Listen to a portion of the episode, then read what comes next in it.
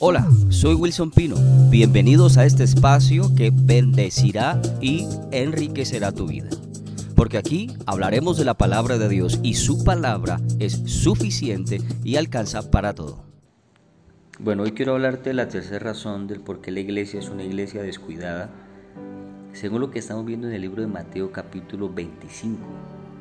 Recuerda que esa parábola habla de 10 vírgenes, 5 sensatas, 5 insensatas. Sin embargo, la versión TLA no dice insensatas, dice descuidadas.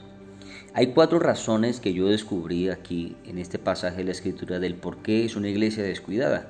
Los capítulos anteriores vas a poder aprender de los dos que hablamos. Hoy vamos a hablar del tercero, que está ahí mismo, pero más adelante en el verso 26. En el verso 26 aparece el hombre, que en este caso sería como Jesús, diciéndole o respondiéndole a este tipo que había escondido las monedas. Y le dice, eres un empleado malo y perezoso, si sabías que yo soy muy exigente. Entonces, esta es la tercera razón de por qué la iglesia es una iglesia descuidada, por la pereza. Quiero hablarte de dos palabras importantes que nos pueden ayudar a comprender esto. La primera es constancia y la segunda es intensidad. ¿Qué es lo que nosotros necesitamos hacer en la vida? ¿Ser constantes o ser intensos?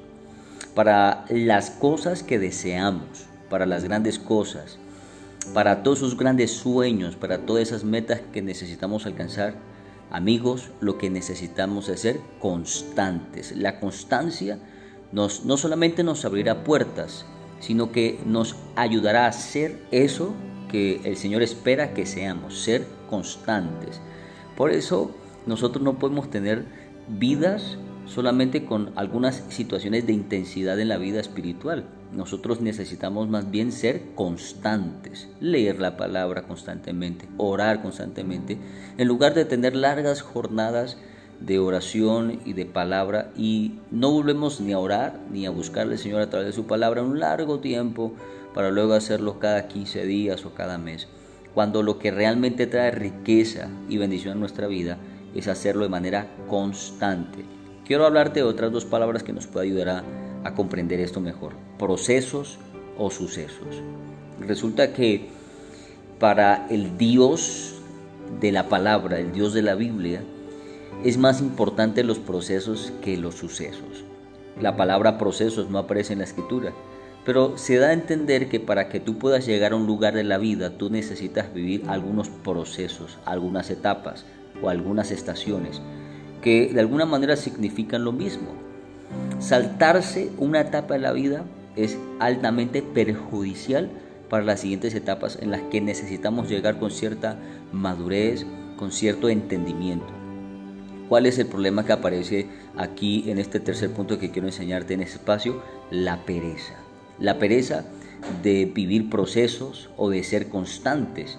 En este caso, el Señor le habla a este hombre porque fue perezoso. En lugar de poner a producir el dinero que había puesto en sus manos, dice la escritura que él tuvo miedo y lo escondió. Por eso el Señor lo llama perezoso, porque pudo haber hecho algo y no lo hizo. Y se le fue el tiempo, se le fue la oportunidad. Y cuando tuvo que dar eh, resultado, tuvo que dar cuentas de aquellos que se le habían entregado en sus manos, simplemente se excusó diciendo algunas cosas. Por eso esto es tan peligroso, no solamente para los que, los que de alguna manera tenemos un llamado para servir en el Evangelio, esto es peligroso para todos nosotros, para todos aquellos que tienen un sueño en la vida. La pereza puede robarte la vida entera. El libro de Proverbios capítulo 21, verso 25 dice, el perezoso quiere de todo, lo que no quiere es trabajar. Y ahí está el problema. ¿Cuál es el problema? El problema es que las buenas cosas de la vida se consiguen construyéndolas, trabajando. Entonces hay esto que, que es importante que lo asimilemos para tener buenos momentos de la vida o para poder alcanzar buenos momentos en la vida, amigos, hay que construir esos momentos. Y construir esos momentos se logra con esfuerzo, con trabajo, con sacrificio. Gran daño se le ha hecho a la iglesia cuando solamente se le predica una parte de la historia. Se le cuenta una parte de la historia de la iglesia cuando se habla únicamente de la bendición y de la protección y del favor de Dios. No le contamos a la iglesia todo el cuento, toda la verdad, que las buenas cosas de la vida hay que construirlas, hay que trabajar para eso. Por supuesto, tenemos que entender que el Dios al que servimos es sobrenatural, es poderoso. Él puede bendecirte de la noche a la mañana si Él así lo desea, pero tenemos que entender que al Señor le importan más los procesos que los sucesos. En otras palabras, para Dios un suceso es el resultado de un proceso. Y pues no nos suena tan bien eso porque nosotros esperamos que las cosas nos cambien de la noche a la mañana, pero no funciona así en la mente del Señor. Él necesita procesarnos para estar listo para algunos sucesos de la vida. Quiero decirte esto que esto nos va a bendecir mucho. La pereza te saca de todo lo bueno porque por pereza podemos perder los mejores años, los mejores momentos y las mejores oportunidades que la vida nos da. Nosotros no podemos descuidar esta salvación, este don, esta oportunidad que se nos ha dado de servir. No podemos descuidarla por pereza, amigos. Tú no puedes dejar de congregarte. Gran daño nos hizo ya la pandemia con la virtualidad, para que la gente no se congregue, para que la gente se tibia en su vida espiritual. Y no podemos nosotros pretender que el llamado que se nos hizo, nosotros lo tomemos con tanta liviandad. Tenemos que entender que esto es un llamado muy importante, que no solamente está, está de alguna manera influyendo en nuestra vida, sino que también está influyendo en la vida de nuestras generaciones. Escúchame, la vida de nuestras generaciones está en juego, por eso no podemos por pereza nosotros obviar semejante llamado. El libro de Proverbios capítulo 26, verso 16 dice, el perezoso se cree muy sabio, piensa que no hay nadie como él. En otras palabras, eh, el asunto de la pereza, en este caso, en este contexto de la palabra, tiene que ver con que nosotros no le demos importancia a aquello a lo que deberíamos darle mucha, muchísima importancia, y es a eso a lo que Dios a ti te llamó.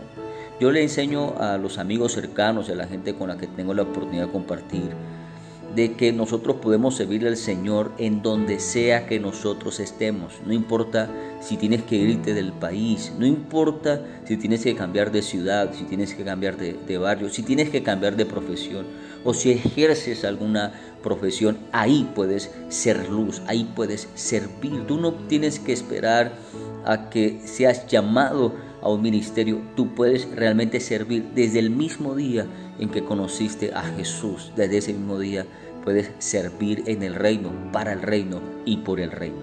Quiero dejarte esto en el corazón y en la mente.